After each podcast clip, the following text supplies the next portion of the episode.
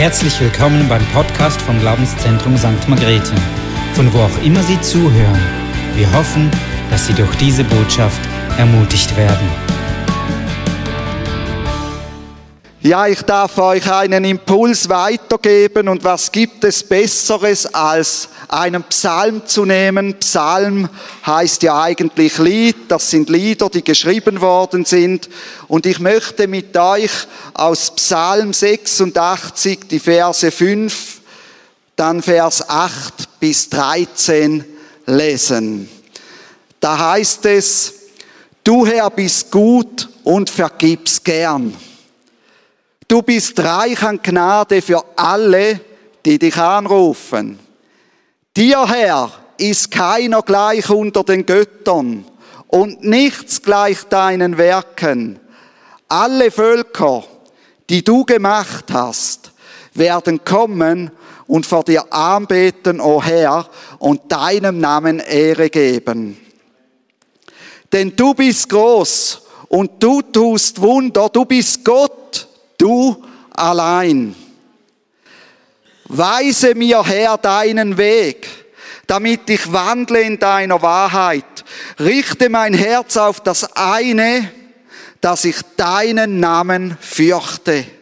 Ich will dich preisen, Herr mein Gott, von ganzem Herzen und deinem Namen Ehre erweisen auf ewig, denn deine Gnade ist groß über mir und du hast meine Seele errettet aus der Tiefe des Totenreichs. Wow, was für ein gewaltiger Psalm, geschrieben von einem Mann namens David. Man könnte meinen, der steht im Neuen Testament und nicht im Alten Testament. Er ist so gewaltig. Und ich möchte mit euch einfach diese Verse durchgehen und euch einfach ein paar Impulse mitgeben zu diesen Versen. Vers 5. Du Herr bist gut und vergibst gern. Du bist reich an Gnade für alle, die dich anrufen. David hat das, was er hier schreibt, selbst erlebt. Er hat erlebt, wie Gott ihm gerne vergibt. David spricht hier aus Erfahrung, aus seinem eigenen Leben. Das ist nicht irgendwie eine Theorie oder irgendeine Theologie. Gott vergibt den Menschen gerne, die aufrichtig bereuen, die Gott anrufen und sagen, Gott, vergib mir, ich habe etwas getan, das dir nicht gefällt. Und so kennen wir auch die Lieder von David, wo er das Gott anfleht, wo er zu Gott ruft. David hat sich versündigt und wir lesen von diesen Dingen in der Bibel, die er getan hat, die Gott nicht gefallen. Aber die Bibel zeigt uns auch, wer Gott anfleht und wer Gott anruft. Er bereute aufrichtig und er kehrte um von dem Weg, der Gott nicht gefällt, und Gott vergab ihm. Wie vergab ihm Gott? Zögerlich? Nein, Gott vergab ihm wie? Gerne vergab er ihm. Hey, vor 2000 Jahren lebte Jesus Christus, Gottes Sohn, auf dieser Erde und sein Auftrag war, die Menschen mit Gott zu versöhnen, den Menschen die Versöhnung anzubieten zu Gott. Und er starb für alle die Dinge, die wir tun, die Gott nicht gefallen. Zum Beispiel, dass wir unser Leben unabhängig von Gott leben wollen. Oder dass wir unser Leben zwar mit Gott leben wollen, aber in gewissen Gebieten unseres Lebens doch Dinge leben, die Gott nicht gefallen. Und ich frage dich, wann hast du das letzte Mal zu Gott gerufen und gesagt, Gott, ich habe etwas getan, das dir nicht gefällt, vergib mir. Wann war es das letzte Mal? Und wenn das schon sehr lange her ist und es dich nicht mehr bewegt, wenn du Dinge tust, die Gott nicht gefallen, dann öffne dein Herz wieder neu für Gott. Empfindest du noch Reue über die Sünde? Oder denkst du, so schlimm ist es auch wieder nicht? Wir haben ja einen Gott, der gnädig ist und gerne vergibt. David spricht auch von diesem gnädigen Gott. Aber er hat gesagt, ich habe ihn angerufen. Gott vergibt gerne. Er vergibt dort gerne, wo Menschen ihn anrufen und noch echte Reue über ihre Sünde empfinden. Dort, wo Menschen das tun, bereiten sie den Boden für Gottes Wirken und für Gottes Wunder vor. Ich erinnere mich zurück an einen Abend, wo ich in einem Jugendchor mitgesungen habe. Mein Kollege und ich hatten lange Haare und wir sind da so gekommen in unserer christlichen Heavy Metal Kluft und haben da mitgesungen im Chor. Und dann kam, glaube der vierte Abend war's. Und dann hat jemand gesagt, irgendwie ist ein Hindernis, dass Gott wirken kann an diesem Abend. Und wenn ihr gegen eine Person etwas habt, steht bei dieser Person an und bittet um Vergebung. Und mein Kollege und ich, die sind vor uns Schlange gestanden, weil alle uns verurteilt haben. Ja, aber es war so ein super Abend nachher, wie Gott gewirkt hat. Und wenn du aufrichtig Reue spürst, dann bereitet Gott diesen Boden vor. Dann Vers 8. Dir, Herr, ist keiner gleich unter den Göttern und nichts gleich deinen Werken. Nichts kommt an Gott hin, sagt David hier. Nichts kann dir geben, was Gott dir geben kann. Nichts kommt an das hin, was Gott geschaffen hat und was Gott tut. Gott hat diese Welt, die Natur und jedes Geschöpf geschaffen. Er hat dich geschaffen. Und kein Götze hat das zustande gebracht, was hier ist. Und auch kein Affe. Und auch kein Ohrknall. Hinter allem steht Gott. Jeder musikalische Künstler, jeder geniale Maler kann sich nur inspirieren lassen von der Schönheit, die Gott geschaffen hat. Er kann nur kopieren und versuchen, an das Original hinzukommen.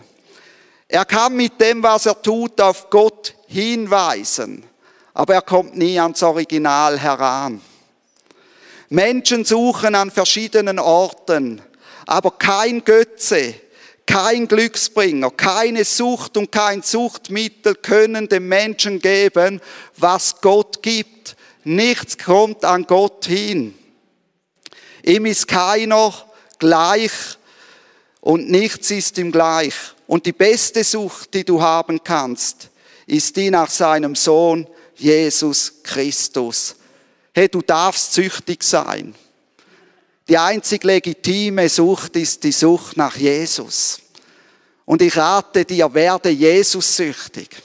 Wenn du andere Süchte hast im Leben, werde süchtig nach Jesus und du wirst frei von diesen Süchten. Jesus ist die Verbindung zu Gott. Vers 9. Alle Völker, die du gemacht hast, werden kommen und vor dir anbeten, o oh Herr, und deinem Namen Ehre geben. Hey, David stellt fest, Gott hat alle Völker gemacht und alle werden kommen und ihm die Ehre geben. Gott hat alle Völker geschaffen. Jedes Volk ist ein wunderbares Werk von Gott. Auch dein Volk ist ein wunderbares Werk von Gott. Sei stolz auf dein Volk, weil Gott es geschaffen hat. Du gehörst nicht zu einer Loser-Nation oder zu einem Loser-Volk. Gott hat dieses Volk gemacht und gewollt. In der Offenbarung heißt es, dass eines Tages alle Völker vor Gott und seinem Sohn Jesus Christus vertreten sein werden und ihn anbeten werden. Und ich freue mich, dass wir immer wieder verschiedene Nationen vertreten sind von allen Kontinenten und wir miteinander Gott anbeten können. Schon jetzt ehren Leute aus allen Völkern den Namen Gottes und seinen Sohn Jesus Christus. Und heute Abend werden wir noch weiter zusammen aus den verschiedenen Nationen Gott anbeten. Hey, halten mal alle die Hände hoch, die nicht Schweizer sind. Hey, geben wir ihnen doch einen Applaus.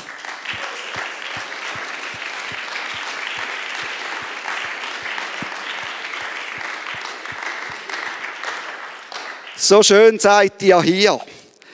Dann Vers 10. Denn du bist groß und du tust Wunder, du bist Gott, du allein.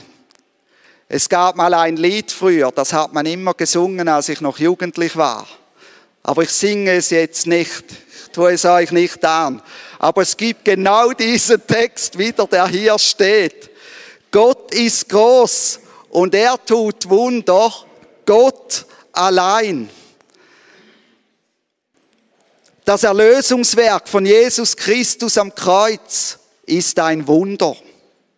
Die Auferstehung von Jesus ist ein Wunder. Gott tut heute noch Wunder. Menschenherzen kehren um zu ihm. Das ist ein Wunder. Harte Herzen werden weich. Verbitterte Herzen vergeben und werden frei. Das sind Wunder. Gott heilt Beziehungen. Gott befreit Süchtige. Und weißt du, mir ist wieder neu gekommen, wir müssen wieder mehr um Befreiung für Süchtige beten. Wir beten so viel für kranke Menschen. Aber Gott will Süchtige befreien von ihrer Sucht heute Abend. Er heilt Kranke, er schenkt prophetische Worte. Die Menschen zeigen, dass da jemand ist, der sie kennt. Prophetische Worte sind ein Wunder.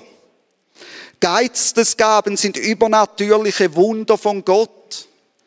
Öffne dein Herz für das Reden Gottes. Was will Gott durch dich an andere Menschen weitergeben? Er will heute Abend durch dich andere Menschen erbauen. Heute Abend wollen wir auch im zweiten Teil hören, was Gott uns sagen will. Er will Wunder tun und er will Menschenherzen berühren. Bist du bereit, dich dafür gebrauchen zu lassen? Vers 11. Weise mir, Herr, deinen Weg, damit ich wandle in deiner Wahrheit. Richte mein Herz auf das eine, dass ich deinen Namen fürchte. Gott will Menschen auf den rechten Weg bringen. Er will, dass Menschen in seiner Wahrheit wandeln. Er will, dass Menschen in der Beziehung mit Jesus leben und sich von Jesus führen lassen. Richte mein Herz auf das eine, dass ich deinen Namen fürchte. Heute habe ich das Gefühl, dass es oft ist, richte, habe ich jetzt den Faden verloren. richte mein Herz auf das Handy, damit ich sehe, was News kommen. Hey, ich will dich heute Abend fragen, ist dein Blick auf das eine gerichtet, was Gott geben will, dass du seinen Namen fürchtest? Fürchtest du Jesus? Oder ist er nur einfach ein Freund, ein Kumpel von dir? Ist dir wichtiger, was Jesus sagt? Oder was du von dir willst? Oder was andere von dir wollen? Was ist dir wichtiger? Sehen die Menschen an deinem Leben, dass Gott, dass du Gott und seinen Sohn Jesus Christus fürchtest? Ist das sichtbar? Darf Jesus dir den Weg weisen und dein Herz auf das eine richten, dass du seinen Namen fürchtest. Ich weiß, diese Botschaft ist nicht in. Aber hey, es braucht das, dass wir nicht nur als Kumpel sehen, sonst wird seine Gnade eine billige Gnade und wir rufen nicht mehr zu ihm. Vers 12. Ich will dich preisen, Herr, mein Gott, von ganzem Herzen und deinem Namen Ehre erweisen auf ewig. Die Betonung in diesem Satz liegt, von ganzem Herzen will ich dich preisen. Ich will dich nicht mit einem geteilten Herzen preisen, sondern mit einem ungeteilten Herzen. Hey, jetzt kommt wieder Halloween. Bist du heute im Gottesdienst und betest Gott an? Und dann gehst du auf eine Halloween-Party, um Halloween zu feiern. Ist dein Herz ungeteilt bei Gott? Kannst du sagen, ich preise dich mit ganzem Herzen? Hey, Gott mit geteiltem Herzen zu preisen macht keine Freude und ist mühsam. Im Leben zu hinken macht keine Freude und ist mühsam. Das macht ein Glaubensleben zum Krampf. Ihn aber mit ungeteiltem Herzen zu preisen, das ist beglückend. Ist es dein Wille, ist es dein Ziel, ihm mit ungeteiltem Herzen zu teilen und seinem Namen Ehre zu erweisen auf ewig?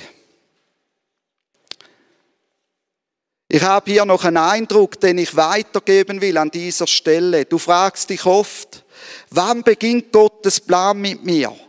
Wann passiert endlich was? Hey, Gott ist schon längst bereit. Die Frage an dich ist, bist du bereit? Bist du bereit, alles aufzugeben? Bist du bereit, deinen Lebensstandard aufzugeben für Jesus? Wenn du ein absolutes Ja zu diesen Fragen gibst, dann beginnt Gottes Plan mit dir. Er braucht dein ungeteiltes Herz. Vers 13. Denn deine Gnade ist groß über mir und du hast meine Seele errettet aus der Tiefe des Totenreichs. Es gibt einen Grund, Gott mit ungeteiltem Herzen zu preisen und seinen Namen zu ehren in Ewigkeit. Es ist seine große Gnade über meinem Leben, die den Namen Jesus Christus hat, der an meiner Stelle am Kreuz starb, damit ich errettet werden kann. Diese Gnade ist aber nur groß über meinem Leben, wenn ich Jesus einlade, mein Leben von meinem kleinen und großen Zeh bis zur äußersten Haarspitze zu bestimmen. Gott errettet mich aus der Tiefe des Totenreichs. Damit ist das Gegenteil des Lebens gemeint. Die Tiefe des Totenreichs gilt als äußerstes gegenüber zum Himmel oder vom Reich Gottes oder vom Leben. Ich würde sagen, es bezeichnet auch den Ort der Hölle, der ein Ort ist, wo die Menschen vor sich hin vegetieren werden. Und wisst ihr, waren, wir waren letzte Woche auf Besuch bei einer Gemeinde, dann hat ein Pastor erzählt, dass er eine Predigt gemacht hat über die Hölle. Weißt du, was die Folge war? Dass einige Gemeindeglieder den Austritt aus der Gemeinde gegeben haben, weil er über die Hölle gelehrt hat.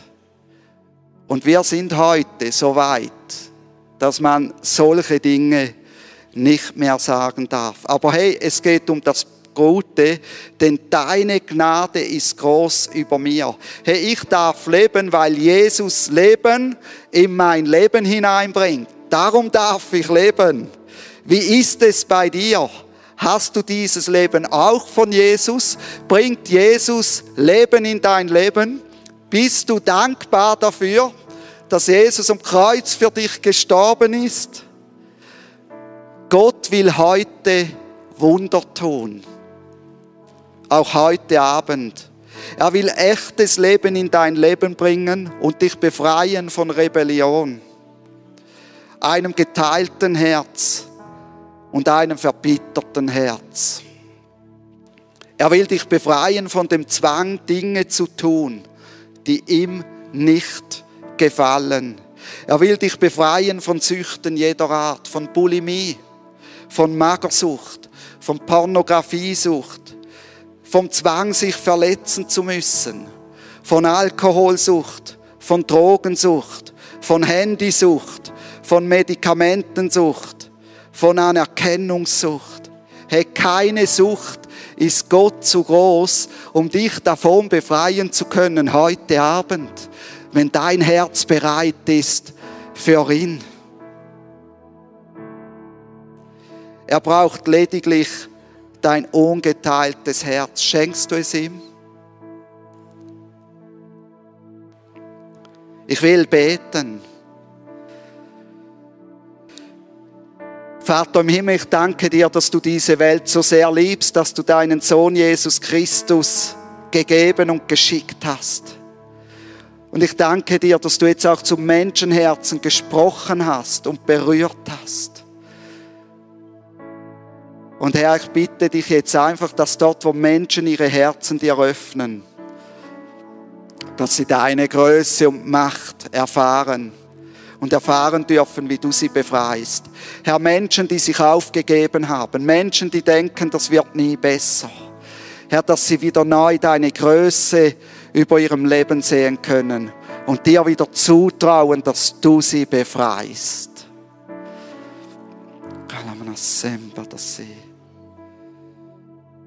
Hey Gott, er will heute Abend zu dir reden, entweder persönlich, direkt oder durch ein prophetisches Wort. Und wir wollen jetzt auch, wenn wir weitergehen im Lobpreis, wollen wir einfach hören, was Gott zu sagen hat. Und darf ich mal fragen, wer ist heute Abend hier vom äh, Healing Rooms? Sind da Leute hier? Sind Leute hier von Heart to Heart auch? Okay. Hey, und wenn du Gebet wünschst, dann komme beim nächsten Lied nach vorne. Und dann bitte ich die Leute von Healing Rooms und von Heart to Heart, sie nach vorne kommen auch und mit diesen Menschen beten.